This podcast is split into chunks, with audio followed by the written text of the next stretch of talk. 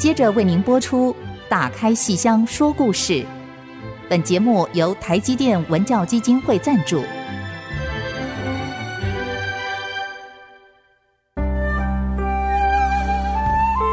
打开戏箱子，看见台上的精彩一刻。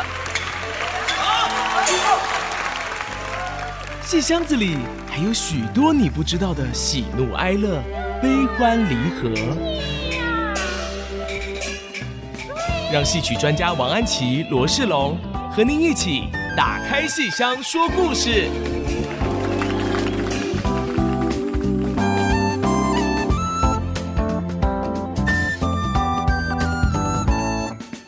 各位亲爱的听众朋友们，大家好！欢迎您再次收听 FM 九七点五 IC 之音《打开戏箱说故事》节目，我是罗世龙，我是王安琪。我们的节目在每个星期五的晚上八点首播，星期天下午一点重播。节目也会在各大 Podcast 平台上播出，欢迎您收听。如果您是用 Apple Podcast 收听的话，请记得一定要给我们五颗星评价，让我们有继续努力的动力哦。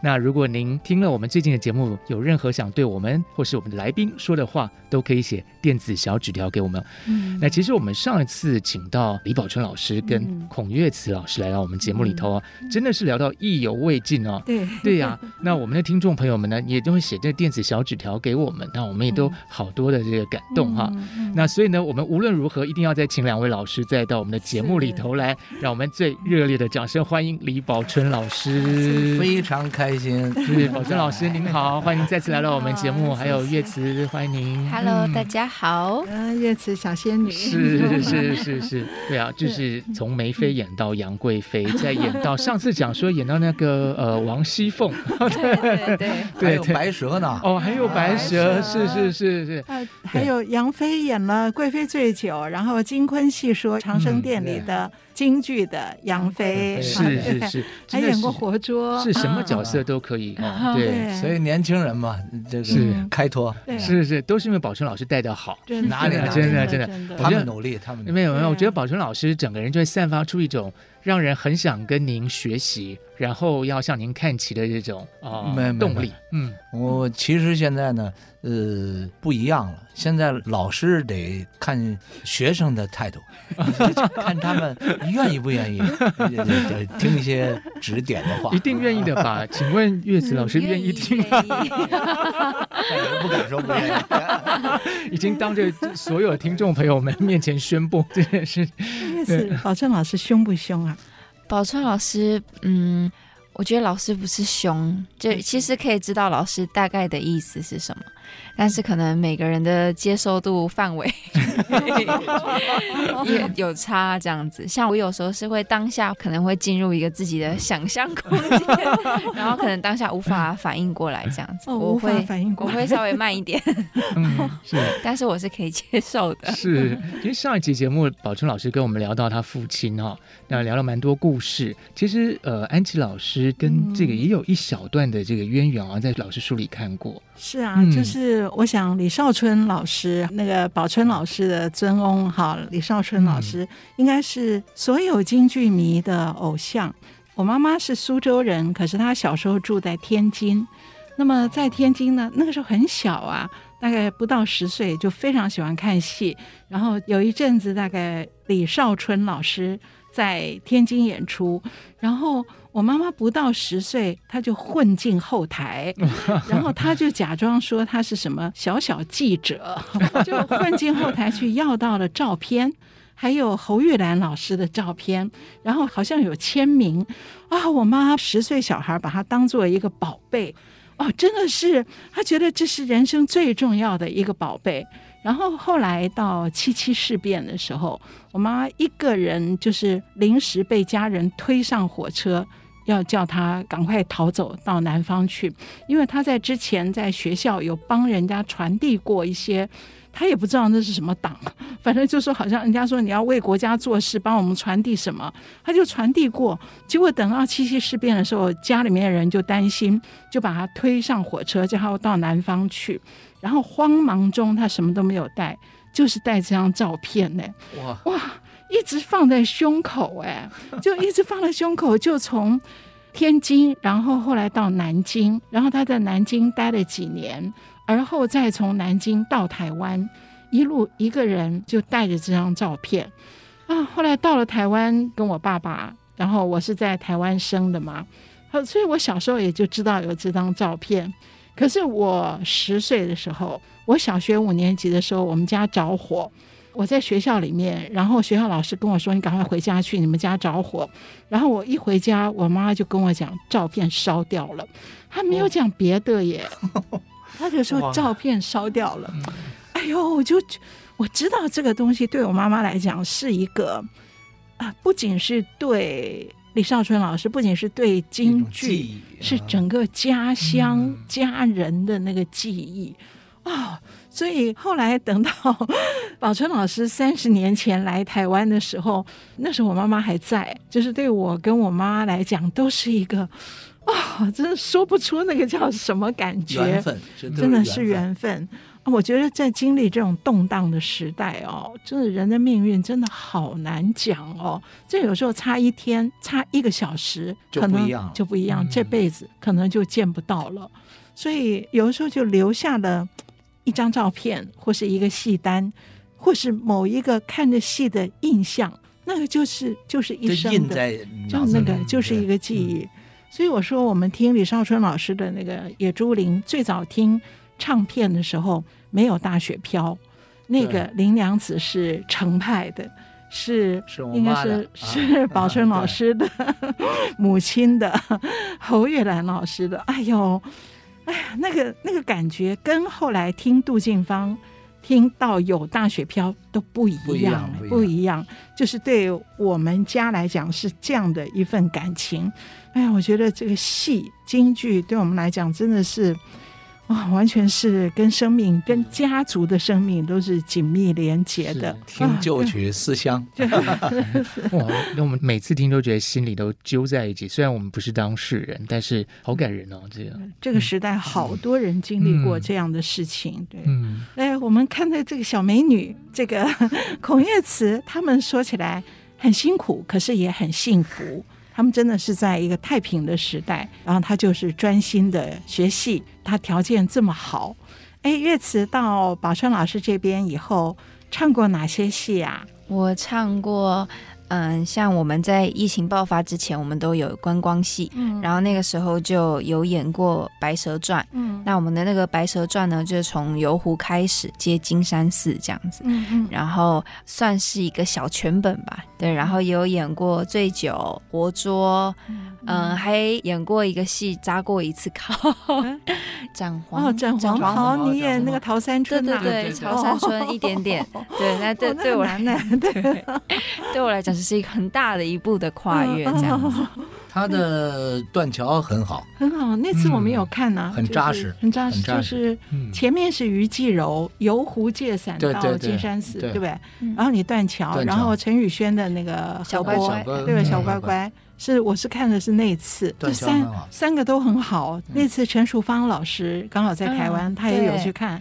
然后他这个这几个都非常好，这个断桥啊，那次刚好是我们演完之后，隔一周是那个诗雅学姐他们演，黄诗雅我们也有去看。对对，对，我觉得你们这一代很好哎，都是前后届同学，彼此相互的，彼此相互在勉励，对，很不容易，真的很不容易。哎，你的贵妃醉酒是哪位老师教的？呃，我的贵妃醉酒其实在学校也有学过，然后后来这次演出是有请李光玉老师在帮我，嗯嗯嗯、因为大学时期是跟他上的课，对，对，所以你在学校很多戏是跟光玉老师，对对对，还唱过香妃是吧？在学校，呃、在学校对，在学校演过香妃，那也是光玉老师，那对那个是万主任他们，哦、万主任对。那么你是不是最近要唱连景风啊？最近十月份的时候要唱连景风。那连景风的话是跟郭明芳老师学习的，对，哦，郭胜芳，郭胜芳，郭胜芳老师，对，所以在台湾学的连景风是我一直也蛮想要学的戏，然后没想到这么快就要演了。这个戏好难哦。对，对啊，我以前也不太有这种会耍剑碎的戏，嗯，但我是很喜欢他的身上啊舞蹈动作，这样就是舞蹈化。不只有剑穗，还有那个蓑衣是吧？蓑衣，然后还有鱼钓竿。全身觉得勾来勾去的，对，对，对，还要挎宝剑什么的。是，所以你练的时候，你是全副武装要这样练，对，不然绝对会出错。对，而且刚好我们上的时候也是暑假，刚好就是大热天的时候，然后老师都会带着我一遍一遍走，然后就我们两个人每次上完课，就两个人的衣服都是 湿的一塌糊涂，一边唱一边那个。其实很多戏哦，你看看青衣戏。好像是觉得你唱就好了，其实哦，这等于是运动员呢。青衣也可以是运动员吗？就是那个武功底子要有多好啊，哦、全身都在动的。嗯那这是成功是几月几号啊？成功是十月二十二、二十三号，在戏曲中心。对，对对有一场，我记得我是看一个礼拜天的那一场，是因为它都是两两个剧种，剧种对两个剧种在一起。然后另外礼拜天是跟一个什么剧？歌子歌子戏上啊。然后礼拜六是跟另外一个剧种唱。这个成功这个安排也挺有趣的，嗯、对不对？你可以看到很不一样的组合，是。而且有的时候我们平常不太会去看歌子戏，或是客家戏，或是豫剧，嗯、然后他是把它全部混在一起。是，所以十月、嗯、马上要演啊，马上这个我们听众朋友有兴趣的话，我们去看孔叶慈。在戏曲中心的成功，那个成是继承的成，嗯，也就是我们要继承这京剧的功夫，是啊，是这样的一个设计。像连锦峰哈，那天还有乱弹戏，好像是哦，对，有一天是乱弹戏，对对对。好，那我们先休息一下，马上回来。嗯嗯嗯。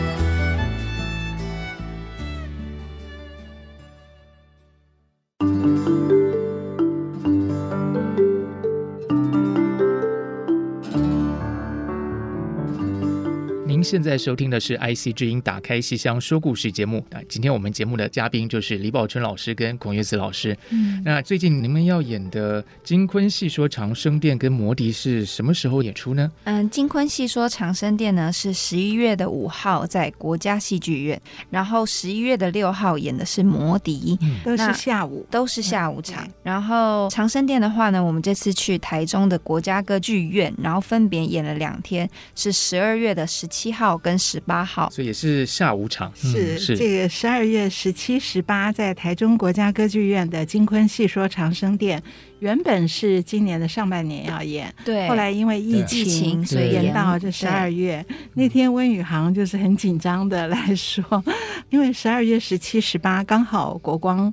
在演出，他就说那个时间上不知道行不行，有没有他的戏？本来是有的，本来因为刘海苑老师退休，刘海苑老师想要唱张派的《西厢记》，那我们当然是请温宇航老师演张生。不过后来我想，哎呦，这个金昆戏说长生殿，这个昆的。昆的唐明皇，这个温宇航子，上次是钱振荣嘛，是吧？对，对，对，对，那次我有看，可是台湾的观众对温宇航当然更熟悉。呃，而且是因为疫情而延档的，那么这个我们各团之间一定要相互支持，所以后来那个《西厢记》我们就另外请张嘉玲来、哦、来演，然后温宇航就可以安心的去跟宝春老师一起来唱这个《金昆戏说长生殿》，嗯、而且去年底在国光我们也做了一个昆的小全本的《长生殿》。嗯嗯因为温宇航说，他觉得到他现在这个年龄哈，他五十嘛，他说他如果老唱这个昆曲的今生，老唱柳梦梅、潘必正这种今生的戏，他觉得好像也没啥意思。他说现在都想唱。不仅是官声，而且想唱大官声，所以唐明皇这是他最正好，正好最想唱的。嗯、那么正好国光这边排过一次，然后您这个又让他金昆在一起，然后再交错啊，所以我想他一定是非常兴奋。然后这个戏真的是精彩可期哈，所以这个是十二月十七、十八在台中国家歌剧院，然后十一月五号在台北的国家戏剧院哈。嗯那么两位杨贵妃，就是一位是孔岳慈，她是唱京剧的杨贵妃，嗯、昆曲的是陈宇轩。好，然后另外一出《魔笛》是十一月六号，嗯，呃，在台北的国家戏剧院，礼拜天下午。魔笛这个里面的夜后，好，这个海报上看得非常清楚，那一身黑，这个夜后，我我就觉得很不像那个，就是不适合 孔月慈，不过也无所谓适合不适合了。哈。另外那个孔月慈还会有很多大突破，可是这个夜后还真的是很适合陈宇轩呢。对，那他那公主倒非常适合月慈，对，所以他们俩这个都非常恰到好处，是真的两个人充分发挥。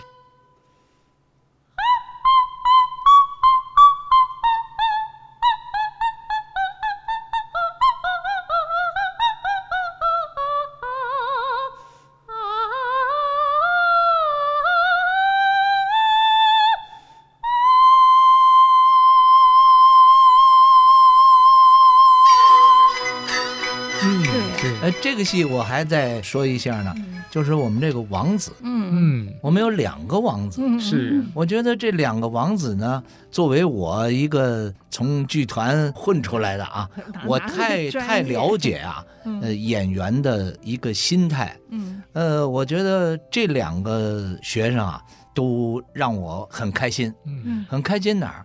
他们不单是表现的台上很好，嗯，他们的。等于那种对艺术的那种态度，可以讲是老戏班的那种痕迹没有。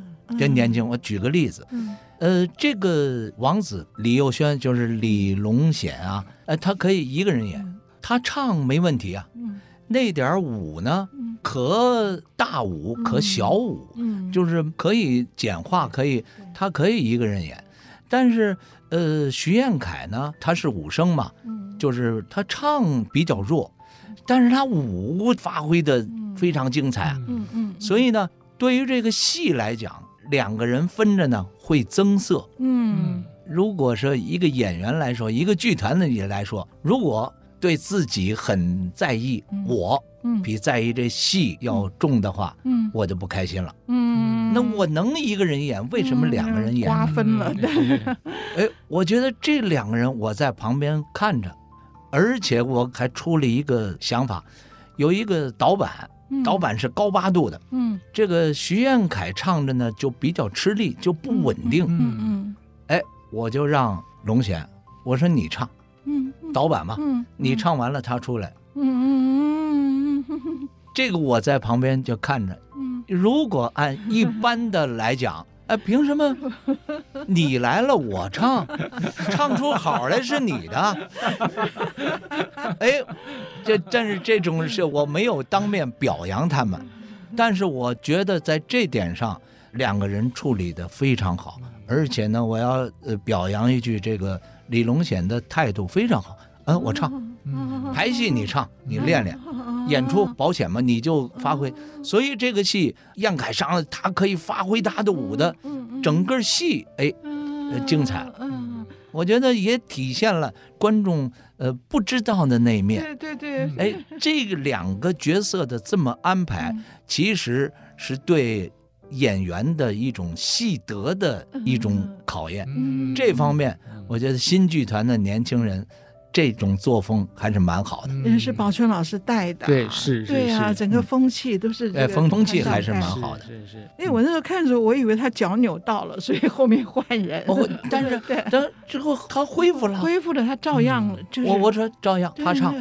那真好，真的是很好，就是对戏好，对对对，对戏好。因为那个徐国志啊，徐彦徐彦凯，徐彦凯，以武生来讲，他的嗓子算相当好的了。对，他那个渭南之战呐，而且他的小嗓非常好。哎呦，我看过他唱一次张君瑞，对对对，小嗓非常好。可是呢，他不想唱小，我问过他，我说你要不要唱小声？嗯，我还唱武生，他还喜欢大雪飘，那就好。对啊，也就是他是有嗓子可以唱的，可是他却觉得专业的老生，对。那个李龙贤，李龙贤比较更能够更扎实。更扎实哎。是吧？哎，这两个年轻人非常好，这真是呃，互相的带的好，互相的，你看我，我看你，你给我说，我给你说。是呃，我这在旁边看着，我们这种风风气气处理的还是蛮好，相当好包括我们这俩蛋卷儿，对对对，俩蛋卷儿蛋卷儿是很难处理的。这 这如果都唱戏，也很难处理的，因为什么呀？呃等于如果相同太近了，嗯，那就是发挥的不是那么厉害嘛。是如果你必须得有这个，呃，艺术，还有这个戏德、戏品，都是考验一个年轻一代的演员的品德。宝春老师真的是带着他们区分的非常清楚，然后也提醒他们，不管是为人或者是在对对对。台上，对，啊，都是要有这种相互合作的一个精神。是，这就是德艺双馨。嗯，对，对。要不是为戏好，要不就是你为我自己好，那这是不一样的。嗯对对对对，我觉得在这几出戏里面，感觉到新剧团一个非常好的这个风气，是，而且这个徐国志跟李龙显两个人。那个扮相上有一点像，就是至少不会说身材差很多对或是什么的，对，所以演前后也是非常的合适。是，所以字幕打清楚了，都是。我我真的很喜欢那个徐彦凯，我我我觉得他那个渭南之战，因为头一次请的是田磊，对，田磊呢，当然大陆的现在在中国京剧院、国家京剧院了。可是后来徐国志他也蛮蛮好。哎原先呢，这个戏我是给他留着。等于他的一个也是代表作，嗯，准备演，嗯。嗯，但是现在呢，嗯，疫情的关系呢，杨延义杨也来不来不了，对，杨老师来不了，但是这个花脸也很重啊，很重，很重，所以就这戏就暂时，那个戏他一直一直非常想演这戏，嗯，非常好看，就是宝春老师的韩遂嘛，哎，对，那个杨艳仪老师曹操，然后徐国志、徐彦凯，对，他的这个马超。哦，这个这个戏精彩都很有性格，对，有性格，非常精彩，而且到最后觉得真的是一场悲剧啊，悲剧，对，很难过哦。哇，这么精彩的戏，这么多好看的戏哈，都在我们的新剧团。对啊，我们等待疫情过去，是过去吧，是是是，我们稍微休息一下，待会再继续畅谈新剧团的这些戏。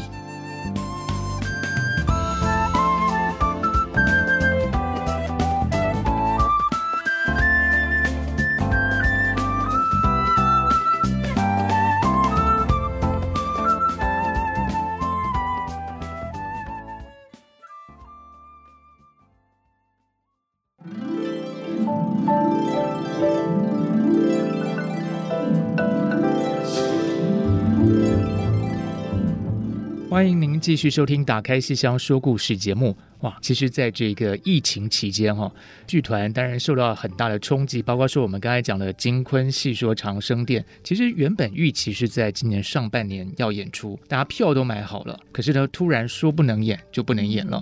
嗯嗯、那但是，其实，在过去这两三年的疫情期间，新剧团做了蛮多的尝试，其中一个令人印象最深刻的就是礼拜天晚上的酷云剧场。嗯、对，酷云剧场就是呢，我们在每个月底都会有一场现场直播的演出。嗯、那这场直播的演出呢，除了现场开放观众之外，我们网络上面也可以直接在 YouTube 上面收看这样子。嗯、那我觉得酷云剧场的这个出现，对我们来讲也是一个很大的挑战。嗯、因为虽然我们以前可能每个礼拜都有戏棚的戏，嗯、那对我们来讲也是一个磨练的机会。嗯、那疫情到来，让我们有点措手不及，但就有了酷云剧场这个东西出现。嗯、那我们每个月都要排一出新的戏。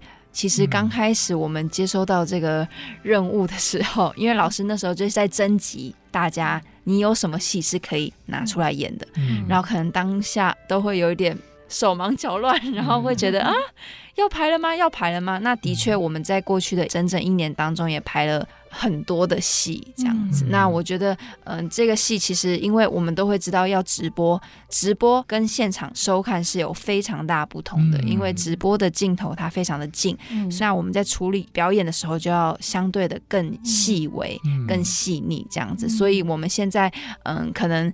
排戏或是正在排练的过程当中，我们也会想到说，哦，我们因为之后会有录像，嗯所以我们要在哪边多做调整。所以我觉得对我们来讲也是更大的一个进步的空间。所以我觉得也很感谢有这个酷云剧场频道的出现，这样子。嗯是我觉得这个酷云剧场的出现，确实对我们年轻人啊，就是在疫情当中啊，是一剂强心针。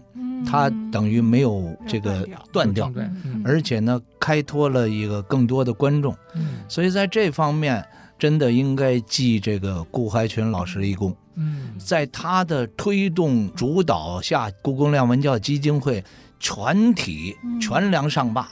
他有的要翻译成英文，对。你还得宣传，嗯也是不小的工程。我觉得在这方面，真的他做了呃一件非常有利于嗯推动的事。对，因为现在的这个这个状态，大家不知道该怎么办了，对，所以很很迷茫。这时候，那就是从这个当中找出一条路来，是一个很很非常非常不容易。是所以你比如说，昨天我才通过他们，我这个也许跟时代比较脱离，才了解。究竟什么叫网红？我说网红，我想了解了解，他怎么红的？红在哪儿？嗯他有什么这个魅力？我们学学嘛。后来我听说，比如说就吃饭，呃就是这这他就有能有多少人看？我说那我们演了一晚上戏，出一身汗？他他不看，他就看他吃吃吃饭，呃，他逛街、遛狗，是这。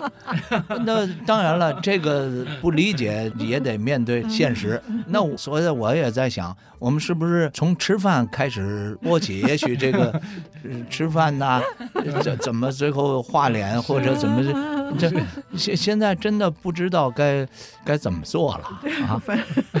我觉得有些演员吃饭应该会真的吸引蛮多人看的。所以想想办法吃饭吃饭啊！哎，吃牛肉面，然后戏台上该怎么吃哎啊？没有真的面，然后怎么样的？这些我觉得都都还蛮。而且我记得国光有一次拍过一支影片，就是陈元洪老师被叫醒，陈元洪他们自个儿 拍的，对对他们，自己在那边拍了一些什么，介绍一些戏曲的虚拟协议的东西，就是演员自己这样想，因为京剧里面的东西太丰富了。嗯这里面的艺术性真的非常高，有时候就是用一些吃喝拉撒来把它表现，然后大家就会很喜欢。不过网络这个力量真的很强，所以我回到这个酷云剧场，我觉得。我觉得我们观众也非常的蒙福利了，真的是。那里面好多出戏，那个乐词前后在那个里面有哪几出戏被网络播过？我好像有活捉，然后《白蛇传》有播过一次，然后《天女散花》。嗯，对。对。对，我记得看陈宇轩的那个《宇宙风》，对，是宇宙对风是。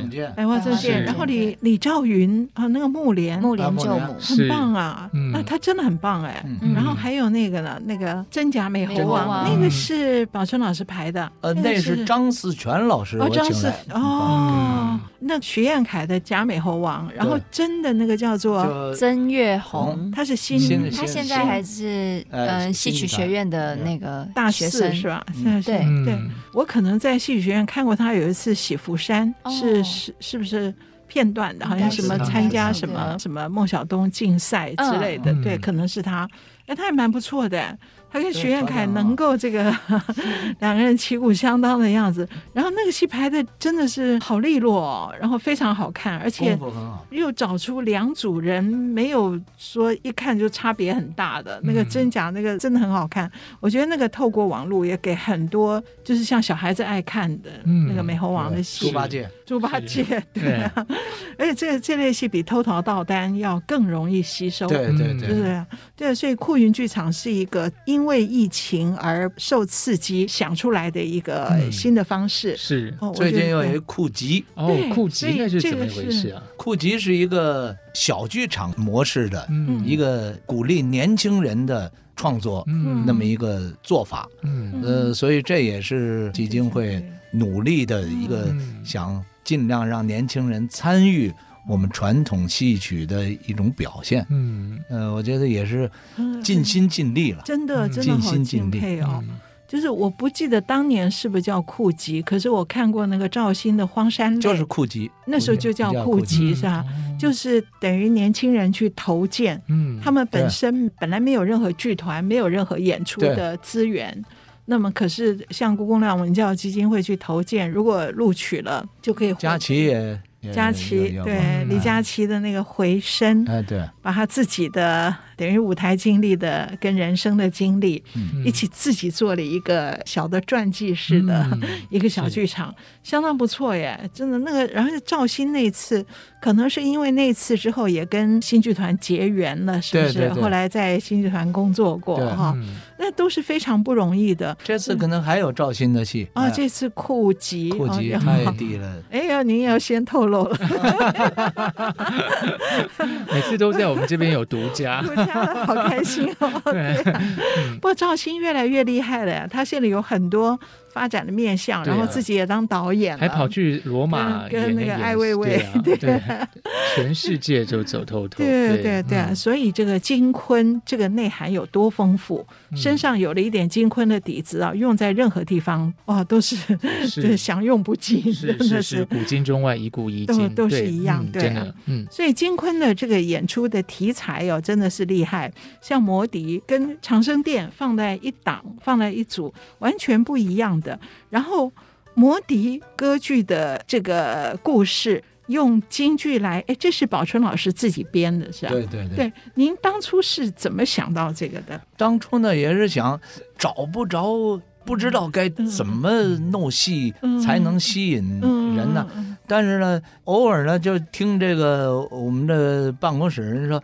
哎，其实这魔笛倒可以，也音乐性啊，我也觉得也，因为它神话嘛，嗯，它神话又有点寓意，嗯，我们把这寓意抓住了，呃，加上我们的城市动作又翻又打，所以又请了青青老师编的舞，呃，这样可以丰富的表现了我们传统戏曲的能量，又简单的寓意，嗯，请钟耀光老师把这个。整个的名曲音乐，莫扎特的音乐，给它一变化，哎，很能够呃又一个风味，是，所以就体现了我们京剧的这个包容量啊，嗯，这个手法还是蛮亮的这个戏。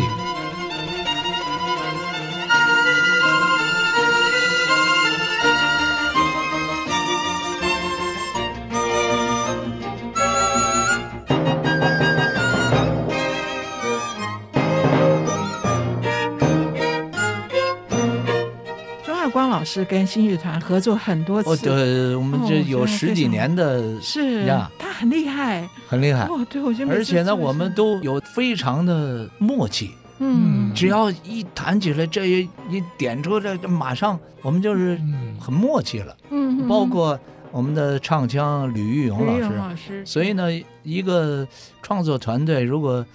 很能够默契的，也是很难得的，很难得，也很开心。这个合作的过程、创作过程中，等于是朋友们，对啊，大家一起啊，那真是开心了，真的是。而且通过以戏结缘，做了很多的作用，是是。其实我们跟宝春老师这边聊天也是以戏结缘，以戏结缘，对啊，以广播结缘。我们是在新竹，对对对，新竹的缘是，对。宝春老师也到校园里来做过这个，跟我们同学们分享，大家都好喜欢宝春老师。宝春老师讲话太可爱了，对 对。其实宝春老师有一次演讲在讲什么？讲四郎太母，好多年了。是。您说那个四夫人怎么怎么什么说身段动来动去？您说您唱四郎唱唱唱，一低头一看啊，怎么换人呐？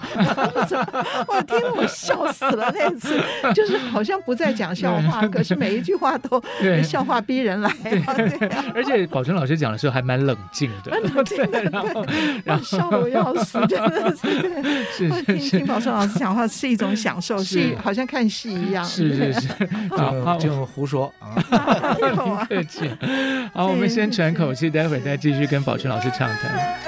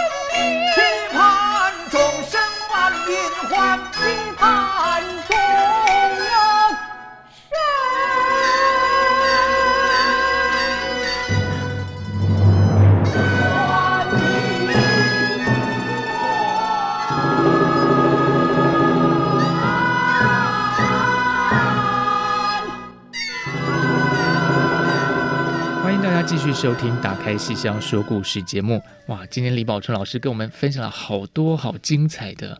对，其实宝春老师讲话的时候特别的有味道，然后特别的有戏剧感，然后呢，有时候好像讲话很冷静的感觉，可是突然就会讲出一个让我们很想狂笑的一个内容。对，但是其实哦，这个像魔笛这出戏哦，我我真的当初在看到就去年第一次演出的时候，那时候看到宣传的一些资料的时候。我说真的，因为那个看到照片，宝春老师那个造型好俊俏哦，真的好俊俏。宝春老师在这个戏里头的一个表演，要不要跟我们谈一下？呃，其实我写这戏的时候啊，这个角色啊是最没戏的。我我我我对这，因为他等于这个人物表现没有。嗯，你说他是这等于高大全，他是 简直说教全是道理。嗯，所以这种人物实在是不好表现。可是又不能没有，嗯，呃，那不能没有呢，你还得稍微的呢有点分量。嗯你比如说让一年轻人演这个，也也不行。对所以呢，就是这样的话呢，等于你保证你有两段唱段，嗯让人家有印象。哎，这就等于是一个点缀型的一个人物。所以呢，在这个戏当中。充分的表现来说，那还是他们表现的比较能够丰富。嗯这个人物表现没有什么太大表现，就是那两段唱，嗯是等于呃是一个烘托性的那么个人物。嗯但是烘托性的人物呢，呃，我觉得我还挺下功夫的。呃，下功夫什么呢？你还不能让人感觉。他脱离了这个跟他们一起的这个说教型的这么一个风格不行，你还得稍微的有点情感呐在里面，呃，你这作为引导的这么一个人物，所以呢，就是在唱上面尽量的让他弄成两套，有那么呃比较完整的唱，呃，这么一个烘托型的一个角色。嗯，老师对年轻人真好。那那倒，我觉得可以表扬一下。如果不是为了年轻人这角色，那我就不来了。宝春老师很厉害的，嗯、我记得您没多少年前还唱挑滑车嘞。啊，对对对，好厉害哦，真的。嗯，就是咬牙咬牙切齿。挑滑车这种戏，这怎么可能是随便动的？您那时候应该都六六十后，有有我很不小了。是，所以就是。但是呢，我为什么最后还想演演挑滑车？我前几集就讲的，我就是其实我父亲提醒过，演员要能够调试，调试呢就是发挥自己的一种什么。我我这挑滑车呢，呃，可以讲跟我的老师师傅卢元俊先生学的，他就比较儒气，嗯，就是这么个人物。嗯，这个戏呢，好像是武生都演，其实这个戏呢，得有这一个故事，就是比如说他挑滑车的闹仗，嗯，闹仗是谁有的闹仗呢？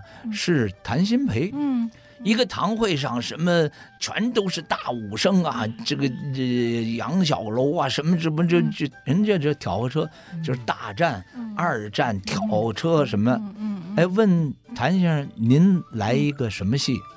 我那我也高宠，他把这个闹仗前头这起坝闹仗当成文戏唱了，嗯、又有发挥嗓子，又有人物，整个的这个人物这个故事就完整了。嗯、所以呢，这种武戏呢，它还是有文戏的那种发挥余地。哦，所以您说，就是每个演员在任何一种状况下，状况下。你的环境下，你能够调试到自己能够，哎，我变，我发挥，对，我不用不是说，我们叫别强弩了，那就嗯。所以您那个时候演挑花车，我们觉得好敬佩啊，对啊。所以就是宝春老师这个，不管是体力或是台上的这种火候境界。带着这些年轻孩子，真的是常常把一些烘托的角色。那次于继荣那个演哪吒，您还演李靖来。哦，对对，我记得。对呀、啊，就是一些完全不需要您出马的戏，您就往那里一坐，尽心里，尽份心里，往那一坐，观众就就是整个这个戏那个层次就、啊、就抬起来了，尽心尽力了。因为我觉得安琪老师说的好有道理哦，因为我们作为一个普通的观众，真的是，真的是，即便宝春老师只是坐在那里，我们都觉得整个戏整个就不一样了，真的不一样了。然后我觉得宝春老师有一种气场。有气场，又是气场，又是老师，又是团长、班主，不是，就是就是给他们点压力，就更能够 精神集中一些。有有觉得有压力吗？有 有吗？有有有有。那现在坐在旁边会觉得有压力吗？现在不不不是不换气了。对，所以像魔笛里面，宝春老师往那一站，你们就更全力以赴了。是本来已经全力以赴了，这下更是十倍。的力量上去，十倍努力 是。会跟宝春老师一起唱《长生殿》，杨飞跟唐明皇，那更是你一定要旗鼓相当。对，可是我明明跟老师差一大截，我要怎么办？你这个杨飞是哪一位老师教？这自己是自己自己自己学的，因为很多都是新创的，对，都是新的戏。我觉得跟老师演戏，我一开始进团里的时候，可能要跟老师拍戏，我前一天都会。紧张都 会睡不着，因为我我其实就是比较内敛的个性，然后就是真的以前真的蛮容易紧张的。我每次要排练之前都会非常的手足无措。那后来当然就是应该也是因为跟老师演的戏也开始变多，然后之前还跟老师一起拍别妖，那别妖那个时候就老师真的是一步一步带着我拍，就真的花了很多的时间。当然每出戏也都是这样子，所以越来越跟老师。蝴蝶梦也是对，就很多戏，然后嗯，大家就知道呃老师排练的方式，那我自己也开始调试的比较好了，调试的比较好了，对，所以对自己也是越来越有信心了，对，就会觉得嗯，好像没有必要那么紧张，对，现在就 OK 了哈，就不会说紧张到睡不着，现在不会。那好，那。不过我觉得这个传帮带啊是一个不可少的，嗯，我回想起你包括。跟袁先生演戏，嗯嗯、呃，我的感觉就是等于袁先生在台上，他这个这个气场，有时候具体的来说，他能够掌握整个舞台的节奏，嗯，你就跟着他就好了，嗯，你这样的话跟着跟着呢，你就会有更多的一种体会，是是是，所以袁先生，呃，在下的小 Z，我在台上，你撒开了，你怎么演？我下去了，你别拖，赶紧，赶紧。嗯，哎，他就让你啊，你掌握着自己，你把这个节奏能掌握了。嗯，他不在台上了，你赶紧下，你别再自己再什么了。我在那时候，你放开了。我觉得他讲的很实在，嗯，很现实，非常深刻。您是跟原先演过《九江口》？九江口，对哦，对，一字一句的给说戏。哎，那戏好看呐，华云龙，华云龙，巧嘴华云龙，对，好看那个，对啊。所以宝春老师真的是哦，那么前辈，然后都见过那么多，然后同台，所以宝春老师有些经就有些体会。所以宝春老师好多戏哦，我觉得好多经典的戏哦，从、嗯《曹操与杨修》那个野猪林啊、打金砖这种都都不用说了。那《曹操与杨修》那真的是。我觉得曹操与杨修是蛮过瘾的，先跟陈元正老师唱，对对对，然后上长荣，上长荣，对，每一次都好精彩，对啊，对啊，然后后面的那个知己啊，巴山秀才，嗯，对，这些都，我觉得这些其实我还非常喜欢一个戏，对，什么？原野哦，原野那也好看，对，金子那个原野，对对对，我原先真想让他们啊。把这个戏弄起来。以前黄玉玲演过，对，玉玲演的也非常到位。嗯，这可以蛮锻炼他们。嗯。嗯，期望期望可以看到，这是一个很 很能够提高的一个。对呀，那个角色的冲突啊，这最后你不入戏，你根本就没办法演下去。是。是是是。好，所以我看到岳慈的表情，非常的狰狞，非常的期待想演。这个岳慈还要先等着王熙凤，对，先等王熙凤。行，我说你，你看看。看看书，看看资料。嗯啊，今天宝春老师跟岳慈老师跟我们谈了好多，其实是在这个表演的这个艺术的提炼方面这部分说了很深入哦。就有些地方讲的很轻松，其实我觉得字字珠玑，对我来说，那都是不知道多少实践的经验总结出来的一个心得。今天觉得特别的受用无穷。嗯，是，可是我们别忘了，对，我们再讲一次，十一月五号 在台北国家戏剧院的下午场是金昆戏说长生殿，十一、嗯、月六号也是国家戏剧院的下午场是魔笛，是。那台中国家歌剧院呢是十二月的十七号、十八号都是金昆戏说长生殿。嗯，欢迎听众朋友们一起来看这两出戏。是。好，我们今天的节目的时间到这边要告一个段落，谢谢大家，哎，谢谢宝春老师，谢谢岳慈，谢谢老师。哎，是。我们打开戏箱说故事，谢谢您的收听，我是罗世龙，嗯，我是王安琪，嗯、我是李宝春，我是孔月慈，我们下次再见。谢谢，拜拜，谢谢，谢谢，谢谢。本节目由台积电文教基金会赞助播出。台积电文教基金会深耕文化经典，引动艺术风潮，与您共筑美善社会。